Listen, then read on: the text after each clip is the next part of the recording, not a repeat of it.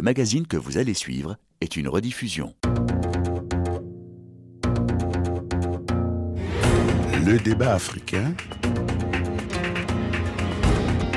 Alain Foucault. Ils en ont assez de la dictature des grandes religions importées qui laissent penser que le salut de l'Afrique, comme du reste du monde, passe par elle. Ils en ont assez de ces grandes confessions qui ont réussi à faire croire aux Africains qu'ils n'avaient pas de culte réel et qu'ils leur ont apporté le salut avec leurs chapelles et leurs prophètes, tous blancs. Ils en ont assez de ces religions qui les ont réduits à l'esclavage, les ont colonisés et méthodiquement détruit celles qui régissaient leur monde. Même si l'islam et le christianisme avec ses dérivés semblent largement et durablement installés sur le continent, ils sont de plus en plus nombreux les intellectuels, les chercheurs, qui travaillent à exhumer les croyances ancestrales africaines. Que sont les religions africaines devenues Bonjour à tous et bienvenue dans le débat africain consacré ce dimanche aux religions africaines, avec plusieurs invités tous au téléphone. D'abord, M. Doumbé Fakoli, chercheur en histoire, écrivain malien et président du Rassemblement pour la réhabilitation de la religion négro-africaine, 3RNA Maya. Bonjour, M. Doumbé Fakoli. Bonjour, bonjour, merci pour l'invitation et au à mes frères Mbokbasson et Kalala. Bien. En effet, le second invité de ce plateau est M. Mbokbasson, initié dans l'ordre ancestral de Mbok chez les Bassa au Cameroun, et il est également chercheur. Bonjour, M. Mbokbasson. Bonjour, M. Alain Foucault. Bonjour à Kalala, que je n'ai pas vu depuis. Bonjour à Ndumbi Fakoli. Effectivement, vous annoncez le troisième invité qui est justement Kalala Omotunde. Certains vont se dire pourquoi Kalala, il ne veut plus de Jean-Philippe. Kalala Omotunde, chercheur guadeloupéen en histoire, spécialiste des sciences et mathématiques africaines et des humanités classiques africaines. Il est le fondateur de l'Institut d'histoire à Nijart. Bonjour, monsieur Kalala Omotunde. Oui, bonjour à tous nos auditeurs, au TEP à tous, bonjour à Bob Basson et au doyen Fakoli. C'est vraiment un plaisir d'être avec vous euh, sur cette antenne de RFI. Bien. Alors j'ai envie de commencer en disant, si aujourd'hui on dénonce ou on refuse les religions importées, les religions qui ont été amenées, comme l'islam, comme le christianisme, Monsieur Dombi Fakoli, c'était quoi les religions africaines? Est-ce qu'on a une idée de ce qu'elles étaient? C'est la tradition qui existe. La tradition, c'est quoi? C'est l'ensemble des comportements et des attitudes d'un peuple face à la de la vie. Ces comportements et ces attitudes se basent sur le, nom qui confère la vie, sur la langue qui, permet d'exprimer la vie et sur l'ensemble des mœurs et coutumes qui sont le cadre dans lequel s'exprime cette vie-là. Et cette tradition est la pour origine la vision du monde qu'un peuple se fait. Mais j'ai envie, envie de dire, ça veut dire que pour vous, il n'existait pas de religions africaines, qu'il faut s'appuyer essentiellement sur la tradition, qu'on ne doit pas parler de religion? Absolument, on ne doit pas en parler. Jean-Philippe, plutôt, Kalala va expliquer Moi, je limite la tradition. Nous, on parle de tradition. C'est seulement la Donc tradition. pour vous, on va parler de tradition, on ne va pas parler de religion.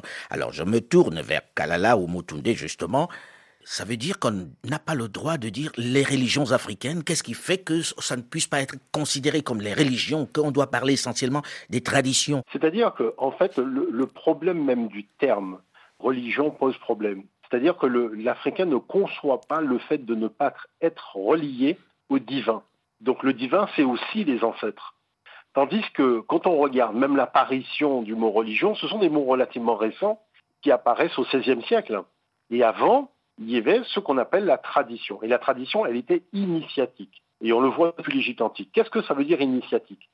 Ça veut dire qu'il faut apprendre progressivement la relation entre le visible et l'invisible. Et, chose importante, pouvoir donner du sens à notre présence sur Terre.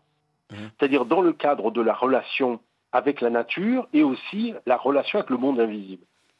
Il y a eu, je dirais, une, dans, la démarche coloniale, quelque chose de relativement fort qui a été fait, c'est la désinformation et la peur qui a été distillée finalement en conscience et qui fait que les consciences ont commencé à regarder cette tradition africaine avec des yeux étrangers à leur conception culturelle de l'Afrique. Et c'est là que s'est posée effectivement cette problématique. Il ne faut pas oublier non plus que l'immersion des religions étrangères en Afrique s'est faite dans la violence. Et ça, il ne faut pas l'oublier. On va en parler justement, mais sur le fait que vous disiez que il y avait une relation entre le visible et l'invisible. Cela veut dire qu'il n'y avait pas de Dieu dans ces traditions-là, il n'y avait pas cet esprit de, du divin C'est-à-dire, c'est là où se trouve véritablement l'erreur la plus grave qui est commise, d'une façon générale, par le monde africain. C'est de croire que la notion de Dieu vient de l'extérieur de l'Afrique. La première fois qu'on a notifié par écrit le nom de Dieu, tous les termes que vous avez aujourd'hui qui permettent de parler de Dieu sont des termes africains que vous retrouvez dans, les hiéroglyphes. Vraiment? Vous voyez? Mais quand vous dites par exemple l'éternel, l'éternel c'est ça veut dire je suis l'éternel, que vous retrouvez déjà dans les textes hiéroglyphiques. Vous voyez donc il n'y a pas de terme pour définir Dieu qui n'existe pas dans la tradition africaine. C'est là où se trouve cette problématique. Sauf que Dieu a une perception qui est totalement différente. Comme le, dira le doigt, c'est la notion qu'il n'intervient pas dans les choses qui concernent les humains. Hmm. Parce qu'il a tout simplement conçu si vous, un maillage et des lois énergétiques et des lois spirituelles qui permettent aux humains, à partir du moment où ils sont initiés à ce corpus de connaissances, ben, de pouvoir pourvoir à leur existence d'une façon générale sur Terre dans des bonnes conditions. Mais lorsqu'on vous dit initié, euh, euh, l'initiation, ça se passe dans quel cadre? Ce n'est pas dans le cadre d'une religion? C'est dans le cadre d'une confrérie, ce qu'on mmh. appelle la confrérie initiatique. Le Como, par exemple, est une confrérie initiatique où on vient se faire initier. Alors, Bobasson, quand vous entendez ça, qu'est-ce que ça vous inspire? Vous pensez qu'il n'y avait pas de religion avant, qu'il n'y avait que, on va dire, des cadres initiatiques, des traditions et des rites Non, il faut mettre un contenu au concept, parce que c'est comme le concept de l'État, le concept d'empire, le concept de religion est intervenu avec le modèle occidental. Or, ce concept est fondé sur la violence et la domination des peuples. N'oubliez jamais que c'est en Mésopotamie que naissent toutes les religions de violence que sont l'islam et le christianisme. De fait, ce sont des religions qui possèdent de l'anthropologie nordique. C'est-à-dire que cette anthropologie nordique que nous savons fondée sur le messianisme, sur l'exclusivisme qui n'existe pas en Afrique. En Afrique, les religions sont tolérantes. On admet que toutes les ethnies, tous les clans aient chacun son Dieu et que chacun fasse ce qui lui plaît en ce qui concerne la question de Dieu.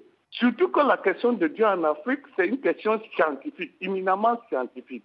Elle est fondée sur l'ordre et l'observation de l'univers sans intervention d'une prétention de quelqu'un qui se fait dire que Dieu lui a dit. N'oubliez jamais que nous sommes les premiers hommes sur cette euh, terre des hommes et que Dieu n'a jamais parlé aux hommes. Ce qui arrive après, en l'occurrence le monde arabe et le monde occidental, ont la prétention de présenter des messies qui seuls auraient droit de citer et pourraient même écouter Dieu. Oui, mais peut-être que Dieu les a choisis. Peut-être que Dieu a choisi de parler plutôt à ceux-là qu'aux Africains. Ah, vous pensez que Dieu choisirait enfin ces personnes qu'il aime et laisserait les autres? Je m'interroge, hein, je fais l'avocat du diable. Ah, vous, vous, voyez donc ce que cela signifie. Dieu est sectaire, Dieu choisit les gens qu'il aime, il a la prétention d'être amour pour tout le monde, et finalement, il déteste certains et choisit d'autres. Hmm. Mais c'est cela précisément qui est le fond de la religion chrétienne et de la religion islamique, qui ont profité de l'ignorance des peuples et l'ignorance de l'élite actuelle. L'ignorance, l'inculture historique de l'élite actuelle pour faire fondre dans la nature l'idée selon laquelle Dieu ne pourrait parler qu'à eux, des peuples sélectionnés. Mais n'oubliez pas que cela ne procède pas uniquement de la religion. Hein tout ce qu'on a entendu comme l'universalisme méthodologique, avec la hiérarchisation des races, c'est-à-dire les blancs en premier, puis ensuite on verrait éventuellement les juifs et les noirs en rez-de-chaussée, procède de cette même méthode anthropologique de division et de domination. N'oubliez pas que la religion a comme fondement l'esclavage, la domination, le totalitarisme, l'éternel des armées, l'infériorisation de la femme, l'exclusivisme des autres religions, voilà ce qui caractérise le monde occidental et ses religions, ainsi que le monde arabe, bien entendu. C'est là la différence. Ndoumbi Fakoli Oui. Euh, je dirais, je rappellerai plutôt que nous sommes les filles aînées et les fils aînés de la puissance supérieure qui a créé l'humanité. Nous, nous ne disons jamais Dieu, on ne le masculinise pas nous disons plutôt mère, terre primordiale. On donne l'importance de la femme. Mère, terre primordiale. Mhm. Voilà, pas dans nos mythes. Si vous prenez le mythe de l'Égypte antique avec Noun, vous prenez le mythe des Dorons avec l'œuf d'Ama, il dit c'est une petite étincelle qui a vibré dans l'œuf d'Ama, qui a vibré dans Noun, quand elle a atteint son maximum de vibration, comme un enfant qui, au terme de neuf mois de grossesse de sa mère, sort de lui-même, cette boule d'énergie a fait exploser Moon, c'est le Big Bang, a fait exploser neuf dames. Et elle n'est que énergie. Elle n'est que énergie, pure énergie. Donc cette tradition reconnaît la théorie du Big Bang.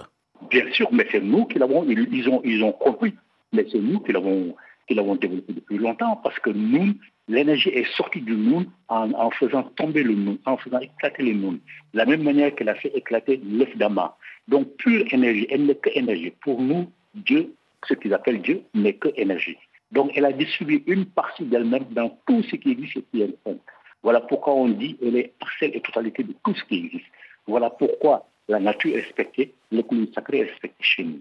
Voilà pourquoi la femme a l'importance capitale qu'elle a, parce qu'elle est le seul être au monde capable de renouveler le mystère de la création par l'enfantement. Donc pour nous, Dieu, ce qu'ils appellent Dieu, bien sûr, il existe, mais c'est nous qui avons développé la théorie avant eux. Et je le dis, nous sommes ses filles aînées et ses fils aînés, et pourtant il ne nous a pas parlé. nos ancêtres sont honnêtes, ils ne parlaient jamais à quelqu'un, ils ne se montrent jamais à quelqu'un. On le découvre en cherchant, et nos ancêtres ont fait ces recherches profondes jusqu'à découvrir. On va parler justement de la recherche ensuite, mais j'ai envie de comprendre. Tous les trois, vous croyez en Dieu, en l'existence d'un Dieu. Mais bien sûr, mais il ne s'appelle pas Dieu chez nous. Chez hmm. nous, on ne l'appelle pas Dieu. Hmm. Parce que Dieu, c'est le masculinisé. C'est déjà mettre l'homme au devant de la femme. Alors que ce n'est pas du tout vrai. Si ce n'était pas la femme, Dieu, ce Dieu-là n'aurait même pas existé. Parce que là, est-ce qu'on peut, est-ce qu'on peut croire en Dieu en dehors d'un cadre qu'on appelle aujourd'hui religion Kalala Omutunde Je vais vous expliquer quelque chose de façon simple hmm. pour que vous puissiez comprendre. D'accord? Oui. Vous savez que M. Rousseau est l'inventeur du code de la route. Mais quand vous démarrez votre voiture, vous suivez cet enseignement, c'est-à-dire le code de la route, parce qu'il vous garantit qu'en respectant ce code, ces principes, non seulement vous arriverez à bon port, mais vous mettrez la vie de personnes en danger, y compris la vôtre, qui ne sera pas mise en danger. Voyez? Donc, c'est-à-dire qu'à chaque fois, nous fonctionnons dans la mise en pratique de principes qui émanent d'un créateur, en l'occurrence pour le Code de la route, ici c'est Rousseau. Mmh. La, tradition africaine perçoit la mère primordiale sur le même principe. C'est-à-dire qu'il y a des valeurs, il y a des lois. Il ne s'agit pas d'avoir la foi, mais de connaître ces principes, de connaître ces valeurs et de connaître cet axiome, vous voyez, de relation entre le monde matériel et le monde immatériel. Mhm. Et à partir de là, avec la connaissance de ces enseignements, vous êtes à même de comprendre une chose essentielle, c'est que la divinité, elle est en vous, elle n'est pas à l'extérieur de vous. Ah. Et c'est ça qu'il y a d'important. C'est-à-dire que l'Afrique proclame que l'homme est divin. Et dans tous les textes africains, tous les corpus sacrés africains, vous, vous verrez d'affirmer cette divinité de l'homme, cette volonté qu'il y a eu d'un créateur, mère, père, qui a souhaité avoir un être avec lequel il pouvait justement échanger. Maintenant, dans la, dans la Mais on a envie de vous dire, lorsque vous dites ça, que Dieu est dans chacun de nous et qu'on voit tout ce que nous faisons de mal, tout ce que, tout ce que nous détruisons, on a envie de dire, ce serait pas le Dieu si bon que cela est le Dieu parfait dont on parle. Et que ça, ça fait peur. La route, alors qu'il y avait, écoutez, quand quelqu'un fait un accident de la route, hmm. vous aviez un panneau qui limitait le virage à 50 km heure cette personne l'a pris à 90. On n'accuse pas Rousseau. Donc pour vous, il ne devrait pas y avoir des religions, il doit y avoir tout simplement le développement, on va dire, des traditions et des rites. Et là, on serait en adéquation avec, avec Dieu, qui n'est ni masculin ni féminin. La problématique de la religion est très simple. Hein. C'est-à-dire que l'Occident a développé le salut individuel en lieu et place du salut collectif africain. C'est-à-dire que chacun peut se débrouiller auprès de Jésus pour euh, se sauver et laisser sa famille, son cousin, ses frères et sa propre femme. Il en est de même de l'islam. En Afrique, le salut est collectif. Parce que le mode de perception de l'univers africain, c'est un mode intégrant toutes les choses et tous les êtres comme étant issus de la même divinité fondamentale à partir de laquelle tout ce qui existe est. Donc, du coup, la relation de l'Africain, à, j'allais dire à la religion, ou plutôt disons à la tradition, vient de ce que tout est fait pour être harmonieux et harmonisé par les lois de la nature, mais aussi par les lois sociologiques et politiques instaurées par l'homme sur Terre. Et vous voyez qu'en cela, les religions de la domination que nous héritons du monde arabe et du monde occidental ont été conçues pour créer l'inquisition la chasse aux sorcières, les razzias, les croisades, en vue de servir le seul modèle de l'Occident qui est le modèle de la domination du monde au sens de Descartes. Souvenez-vous, Descartes a bien dit que l'homme est maître possesseur de la nature. N'oubliez jamais. Donc c'est ce front narcissique de l'Occident qui est à l'origine des catégories mentales qui ont été répercutées aux Africains avec la mondialisation des économies, mais avant cela, avec la colonisation. Du coup, l'Africain interprète le monde en se référant à des chaînes de pensée qui ignorent sa propre culture et sa propre tradition. Le faisant, il légitime l'identité du maître et en devient le répétiteur à fermenter même en l'absence du maître. Quelquefois Et là, plus vous comprenez. Oui, et même en plus, c'est lui qui devient le porteur des charges mentales de l'Occident contre ses propres frères, y compris en religion, mais aussi en politique, comme le voit où le diviser pour régner est devenu la règle. Alors, lorsqu'on vous écoute, lorsqu'on vous écoute, on se dit la plupart des Africains, l'écrasante majorité des Africains appartiennent soit à l'islam, soit au christianisme, et ont peur de ce que, de la grande représentation qui est faite de ces religions-là, c'est-à-dire si vous êtes bien, si vous êtes saint, si vous respectez les règles, vous allez au paradis. Pour vous, il n'y a pas de paradis, il n'y a pas d'après. C'est bien ça? C'est des conceptions africaines. Le paradis, c'est une conception africaine. Mais sauf que, comme je vous disais tout à l'heure, c'est comme la question de l'État, c'est comme la question de l'esclavage. Il faut toujours y mettre un contenu parce que, en termes sémantiques, le modèle de l'Occident est par essence opposé au modèle africain. Et de ce point de vue, je vais vous expliquer quelque chose de très facile. L'abstraction mathématique est par essence une abstraction religieuse et sociologique. Souvenez-vous qu'en mathématiques, on analyse en partie, c'est-à-dire qu'on atomise la réalité en vue de comprendre la totalité. Tandis que le modèle africain fait le contraire. Il comprend la totalité et cherche à comprendre en quoi cette totalité peut être harmonieusement mise en vue du divin bonheur de l'homme sur terre. Alors justement, à l'instant, je ne vous interromps pas, euh, vous parliez du fait que le paradis est africain. En quoi c'est africain, Dumbi Fakoli? Monsieur Focard, oui, bon, d'accord, donc je vais intervenir. Vous savez, l'initié, le vrai initié africain, dit tel elle est, tel je suis. C'est-à-dire tel elle est, la mère Père Primordial est éternelle, tel je suis, je suis aussi éternel. Parce que je suis une parcelle d'elle-même. Mais cette parcelle d'elle-même, elle l'a mise dans le cœur. Voilà pourquoi chez nous, le jugement existe. C'est un jugement qui est personnel jusqu'au bouclage du cycle de la réincarnation. La réincarnation est une notion fondamentale chez nous. Ça veut dire qu'on peut se perfectionner jusqu'à boucler le cycle de la réincarnation ou la briser. Si on la brise, on va dans ce qu'on appelle l'enfer des judéo-chrétiens. Parce que comme parce qu'on l'a dit. Donc ça veut dire qu'il existe un paradis, il existe bien un enfer. Ouais, non, je, je vais vous expliquer. Nos ancêtres ont conçu les concepts de jugement dernier, de paradis et d'enfer. Mais, comme dans tout enseignement initiatique, il y a un volet ésotérique et un volet exotérique. Donc, à destination des enfants, ils ont développé un endroit qui est l'enfer, où l'on brûle, où il n'y a que de l'eau, du breuvage euh, en ébullition à boire, etc., etc. Tandis que dans le paradis, il y a un jardin où sont admis les gens vertueux. Nos ancêtres ont développé ces, concepts-là. Mais quand ils sont venus, parce qu'ils sont tous passés par Kamika ancienne, ils n'étaient pas circoncis, ils n'étaient pas admis dans nos centres initiatiques pour découvrir ce que c'est le vrai enfer, le vrai paradis et le jugement. Temps tourne malheureusement vite et je souhaite que dans la seconde partie, vous nous expliquiez ça parce que c'est passionnant, cette question d'enfer qui serait africain et du paradis et comment c'est conçu. On se retrouve donc juste après une nouvelle édition du journal sur Radio France Internationale pour la seconde partie du débat africain consacré aujourd'hui aux religions africaines. Que sont-elles devenues? Et quelles sont les religions qui finalement sont africaines? Est-ce qu'elles peuvent réexister? Est-ce qu'elles peuvent renaître? On en parle dans une dizaine de minutes, juste après une nouvelle édition du journal. Restez à l'écoute et à très vite.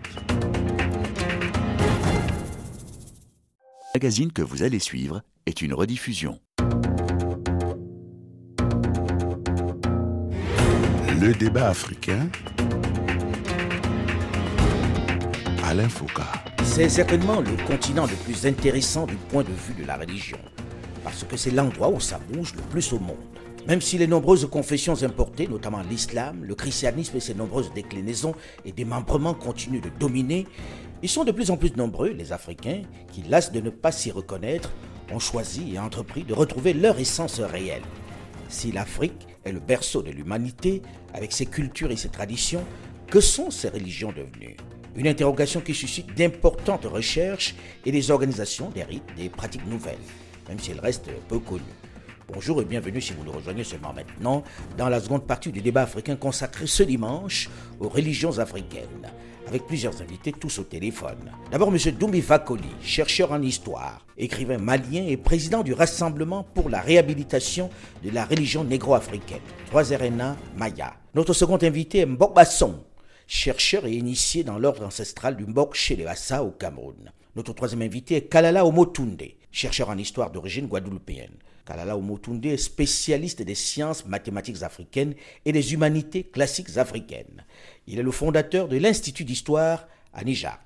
Voilà pour nos invités. Alors nous avons terminé la première partie de cette émission en évoquant ces deux notions qui animent les croyants des religions majoritaires, notamment les chrétiens et les musulmans. L'enfer, où l'on brûle et souffre pour l'éternité, avec l'image de cette flamme dans laquelle on est plongé en permanence dans d'atroces souffrances. Et puis le paradis, tout est offert, où tout n'est que bonheur, avec la caricature de toutes ces vierges offertes aux irrésolus de cet endroit convoité, de cet endroit où tout le monde souhaite euh, se retrouver. Alors Doumbi Fakoli, vous disiez que c'est une création, une mythologie créée par les Africains au départ. Comment comprendre ça Cet enfer et ce paradis, ils n'existent pas? Ça, ça n'existe pas. Ça n'existe pas. L'objectif de l'unité africain, c'est de réussir le bouclage du cycle de la réincarnation pour réussir ce qu'on appelle le retour fusionnel à la mère primordiale, parce qu'elle n'est qu'énergie. Monsieur Focard, quand une personne décède, on enterre le corps, l'ombre projetée par le corps disparaît dans la tombe. L'âme à laquelle on donne trop d'importance n'est rien d'autre qu'un corps éthérique, n'est rien d'autre qu'une énergie qui permet au corps de bouger. Cette âme-là a une ombre qu'on appelle l'aura. Donc en cas de mort, cette âme et l'aura qu'elle dégage, qui est son ombre, disparaissent dans le monde fluidique. Il ne reste qu'une parcelle. C'est la parcelle que la mère primordiale a mise dans l'être humain et se trouve dans son cœur. Voilà pourquoi, à la place des vérités, quand vous regardez les images de nos, ancêtres, et je, j'explique, j'en profite pour dire qu'à cette époque-là, la balance n'existait même pas chez les Européens, ils ne savaient même pas. Et là, c'est une déesse, c'est une femme, toujours l'importance de la femme, qui décide si la personne va au paradis ou pas. C'est son cœur qui est symboliquement posé sur un plateau de la balance contre la plume de la déesse mère, parce que le cœur est considéré comme étant le siège de la conscience et de l'intelligence chez nous. Ce n'est pas le cerveau, c'est le cœur qui dicte les pensées, c'est le cœur qui dicte les paroles, c'est le cœur qui dicte les actes, et le cerveau exécute. Donc c'est ça, la parcelle, cette parcelle-là, comme elle n'est qu'énergie, de l'autre côté, elle ne peut jamais prendre un corps physique. Voilà pourquoi aucun de ces prêtres truands, de ces marabouts truands, ne peut dire que de l'autre côté, il y a une correspondance dans une plante ici, il y a une correspondance dans un métal, il y a une correspondance dans l'eau, parce que ça n'existe pas. Et donc, comme c'est une simple énergie, l'énergie ne brûle pas. De l'autre côté, les défunts n'ont aucun besoin physiologique. Ils n'ont jamais faim, ils n'ont jamais soif, ils n'ont jamais chaud, ils n'ont jamais froid. Et personne n'a vu nos ancêtres en train de copuler, parce que ça n'existe pas là-bas. C'est seulement l'énergie qui est là. Oui, mais si l'on part de ce principe que ça n'existe pas, là, tout d'un coup, tout le monde se dit, mais alors pourquoi faire du bien? Pourquoi être vertueux ici? Euh, Si, en réalité, dès qu'on est mort, tout s'est terminé, Kalala Omotunde Non, pas du tout. Il ne faut pas, faut pas comprendre les choses, euh, les choses comme ça. Vous mm. savez, il y a deux types d'enseignement. Il y a un enseignement basé sur la morale parce que les relations humaines dans une société ben, impliquent tout simplement une éthique, une éthique morale, une éthique de conscience dans le cadre, avec les justes et coutumes et la tradition, dans le cadre des rapports entre les hommes, les femmes et des rapports au niveau de la famille. La deuxième chose, c'est la conception initiatique, c'est-à-dire qu'est-ce que l'homme en réalité dans sa dimension immatérielle? Les chrétiens, ces gens qui sont venus en Égypte, se sont basés en fait sur les, les principes moraux qui étaient enseignés aux jeunes générations. C'est-à-dire qu'au départ, c'est basé sur un enseignement qui est plutôt un enseignement basé sur un imaginaire qui va tout simplement recevoir une technostructure qui est au niveau de la morale. Et donc c'est pour ça qu'on se retrouve avec des idées de bien, de, de paradis, d'enfer et compagnie. En réalité, les choses sont beaucoup plus complexes parce que quand on rentre dans le domaine véritablement de l'initiation, c'est là qu'on comprend que c'est un imaginaire qui sous-tend en fait un voile qui permet à l'homme de ne pas découvrir en fait cette réalité. Cette réalité, elle est belle, elle est merveilleuse, c'est-à-dire que nous sommes des êtres de lumière issus de la mer Père primordiale. Notre vocation est de fusionner avec cette lumière, mais c'est vrai qu'il faut que des conditions sur le plan de la vie terrestre, au niveau de la morale, au niveau de l'éthique, au niveau du comportement, au niveau des valeurs, qu'on a respectées dans le cadre de sa vie matérielle terrestre sur Terre, eh bien, que ça soit tout simplement porté à un haut niveau, tout simplement d'équilibre spirituel, de manière à faire en sorte que cette fusion ait lieu. Quand la fusion n'est pas possible, il y a effectivement le principe de réincarnation, où la personne revient avec un certain nombre de bagages aussi, mais tout simplement pour purifier cette étincelle de lumière de manière à faire en sorte que la fusion soit possible à un moment. Excusez-moi, moi je suis, je suis l'ignorant parfait euh, dans ce domaine-là et j'ai envie de poser des questions qui reviennent régulièrement. On dit très clairement que, OK, il n'y a pas d'enfer, il n'y a pas de paradis, et on parle de réincarnation. Comment ça se passe exactement? J'entendais Noubi Fakoli à l'instant qui disait quand on est mort, on est mort, et puis bon, il y a un aura qui reste là, etc. On voit si vous avez été bien ou pas. Ça veut dire quoi exactement la réincarnation? les, les, ancêtres ont perçu la chose comme l'idée d'un jugement, c'est-à-dire d'une évaluation de la valeur et de la nature énergétique de la dimension, je dirais, éthique de lumière spirituelle de la personne. S'il vous plaît, parlez pour l'ignorant que nous sommes, la religion pour les nuls, ou en tout cas la tradition pour les nuls, j'en fais partie. Oui. Euh, concrètement. C'est-à-dire qu'en nous, il y a ce qu'on appelle le hack. Le hack, c'est l'étincelle de lumière qui doit fusionner avec la mère Père primordiale. Et cette fusion se fait dans une lumière éclatante. La chose qui est très particulière, c'est que quand le hack n'est pas suffisamment purifié pour permettre cette fusion, eh bien, il y a réincarnation. Parce qu'il faut, il faut bien comprendre. C'est-à-dire, vous revenez quoi, en gros? C'est-à-dire qu'il faut comprendre une chose. Tous les êtres humains viennent du même endroit. Et l'objectif, c'est quand même de faire en sorte qu'ils retournent tous de là où ils sont sortis. Et ils viennent d'où? Ben, Justement, ce qu'il y a d'intéressant, alors c'est ça le, paradoxe. Si vous prenez les magazines qui parlent d'histoire, mais qui mettent à plat la réalité, vous verrez que l'Afrique est la première à avoir parlé de la vie après la mort. Et c'est pour ça que tout le monde sait que c'est un concept qu'on retrouve dans les religions extérieures parce que des gens sont venus prendre cette notion chez nous. Parce que la vie après la mort, personne n'en parlait. C'était la shéol, c'était la death. Pour tout le monde, que ce soit les sémites ou les indo-européens, il n'y avait pas de vie après la mort. La mort, c'était la fin. Et c'est l'Afrique qui a introduit l'idée de l'immortalité de l'âme comme dit par exemple Hérodote. Donc ça, c'est important de ne pas de ne pas l'oublier. C'est un fantasme ou c'est une réalité? C'est une réalité. C'est-à-dire qu'aujourd'hui, même par la science quantique, on se rend bien compte qu'il y a des forces, il y a des énergies qui agissent dans le monde invisible et qui tout le temps l'équilibre dans le monde visible. Alors, Mbok lorsqu'on entend tout ça, on se dit comment vous savez tout ça puisqu'en réalité, on se plaint en même temps du fait que ces religions qui sont arrivées, qui étaient particulièrement violentes, il faut le reconnaître, ont tout effacé, ont tout effacé dans nos mémoires et ont effacé même les lieux de culte. Qu'est-ce qui fait qu'aujourd'hui on puisse vous croire en se disant ils le savent? Comment vous faites vos recherches? Sur quoi vous vous basez? Ben, Écoutez, nous faisons tout ce que chez Kanta Diop et au on fait, c'est-à-dire que face aux tables rases, à la table rase que nous ont imposé l'islam et le christianisme, nous sommes tenus de revoir et de retrouver nos archives pour savoir comment nous en sortir Autant que l'Europe l'a fait lorsque l'islam l'a dominé au IXe siècle. N'oubliez jamais que l'islam a dominé l'Europe et que la renaissance européenne tient à ce que les Européens découvrant les œuvres de leurs ancêtres, c'est-à-dire que Pythagore, Thalès, etc., dans les sources islamiques, ils se sont autorisés de revenir à la Grèce antique en vue de recomprendre et de reconnaître les anciens écrits. C'est cela la Renaissance européenne. Et le siècle des Lumières interviendra à la suite de la Renaissance européenne. Nous avons aussi le devoir de retrouver ces archives afin que la mémoire africaine retrouve sens et donne sens et vie à la vérité d'aujourd'hui. Mais si tout a été détruit, si tout est parti en, fumée et qu'on était dans cette civilisation de l'oral et non de l'écrit, Comment vous faites? Qu'est-ce qui fait que moi je puisse dire à ce moment précis que bon voilà, maintenant que je parle avec Bogbasson, il a la vérité? Ah non, nous avons des sources authentiques. L'Égypte pharaonique a tous les écrits sur ce que l'Afrique d'aujourd'hui représente. Mhm. L'Afrique du Mali et du Ghana au XIIIe siècle, on retrouve les mêmes sources. Donc il est possible de reconstituer depuis l'Égypte pharaonique et l'Antiquité en y ajoutant nos mythes actuels, nos mythes actuels. En gros, ce qui est resté, quoi. Mhm. Oui, si vous lisez les mythes Bassa, Yoruba, euh, Bambara, vous retrouvez les performances scientifiques. Le Bassa dit par exemple que l'origine du monde c'est son coum, c'est-à-dire le trou noir. Nous y étions déjà. Et l'Égypte pharaonique vous dit que le premier moment, le Big Bang, ça s'appelle le CPTB. Donc, vous avez chez les Bambara, on vous dit que c'est hier, hier, qui est la première manifestation concrète de ce qu'on pourrait appeler l'ordre du monde.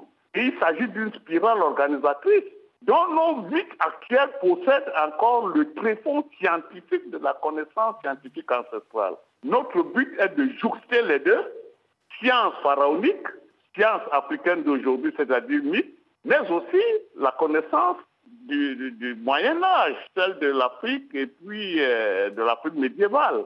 Voilà comment nous reconstituons les alors, on, sait que dans une certaine région du continent, on dit il existe des religions qui sont restées, même si vous dites les traditions, notamment le vaudou.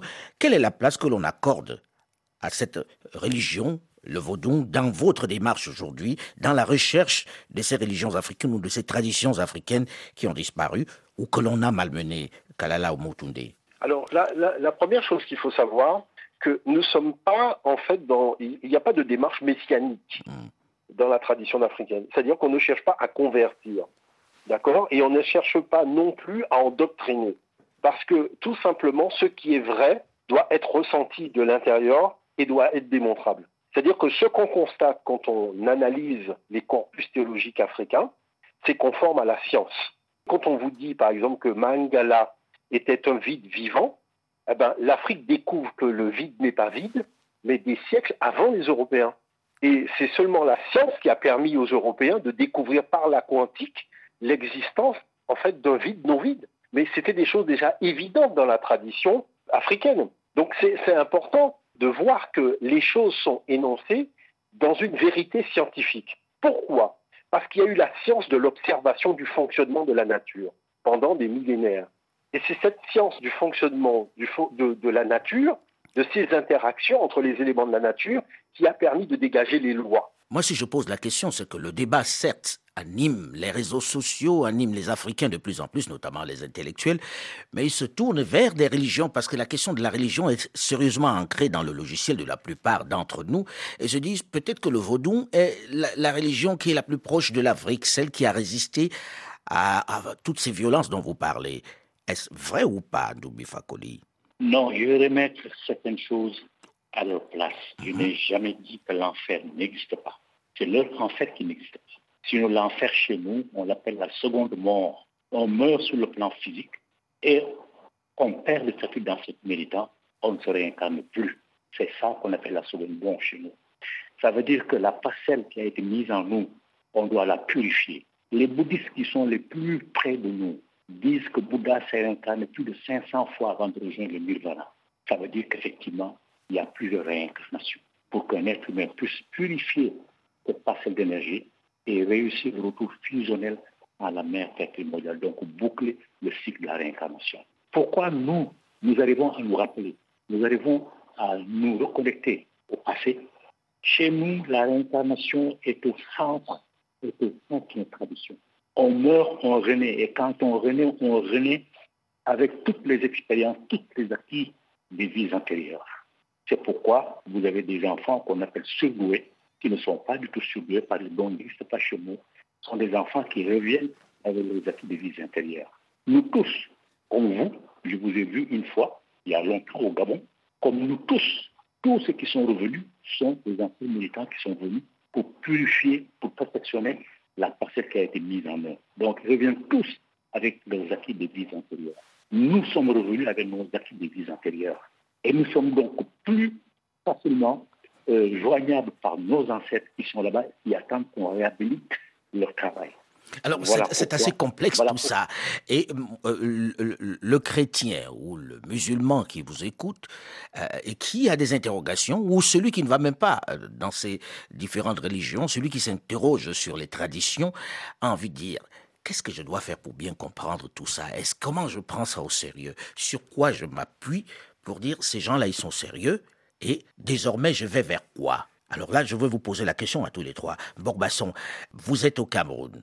Un enfant qui est à, je sais pas moi, en Comondon, à Douala ou bien à, à Yaoundé, qui jusqu'à présent a été élevé dans la religion chrétienne, qui se dit, ah, je vais écouter leur discours. Qu'est-ce que je deviens dans l'histoire? Une fois que j'ai tourné le dos à ce qui fait mon socle, qu'est-ce que je fais? Vers quoi je me tourne? Est-ce que c'est pas l'inconnu? Est-ce que c'est pas quelque chose où on tâtonne? Ben si, c'est l'inconnu parce que l'élite actuelle construit les églises et mosquées à lieu et place de la nécessité d'organiser nos conféries. Mais nous allons faire comme ont fait les Grecs dans l'Antiquité. L'école de Pythagore, l'école de Platon, il nous faut des écoles parallèles. En attendant qu'un jour des leaders dignes de ce nom, compétents, et non un culte comme les nôtres aujourd'hui, soient capables de financer nos propres projets. Figurez-vous, c'est l'Arabie saoudite qui finance le, monde arabe et les mosquées. C'est le monde occidental qui finance les églises. Chez nous, l'église, euh, l'église est financée par nos élites qui ont le sentiment que chaque dimanche, elles vont se faire pardonner par Jésus à l'église. Vous comprenez? Le caractère inculte de notre élite, l'incompétence marquée de cette élite qui, au nom des catégories mentales de l'Occident, christianisme, islam, crée des guerres entre les tribus, crée des guerres entre francophones et anglophones. C'est tout ce remue-ménage mental de notre élite qu'il faut remettre à plat. Donc, je vais poser la même question puisque le temps tourne vite à Kalala euh, Omotunde. Moi, je vous dirais, je vous dirais une chose il faut, il faut partir aussi de son expérience. Moi, comme je suis des Antilles, naturellement, j'ai été éduqué dans la tradition chrétienne et catholique. Mmh. Donc ça, je dirais, prenons cette expérience-là. Lorsque je, me suis intéressé à la tradition spirituelle africaine et que j'ai commencé à comprendre ses fondements, ce que j'ai découvert, c'est que ces fondements sont nettement supérieurs en termes de valeur, en termes aussi, je dirais, de, science et de connaissances à ceux qu'on nous a enseignés. Pourquoi? Parce que ce qui nous a été enseigné dans le cadre chrétien était dans un cadre colonial.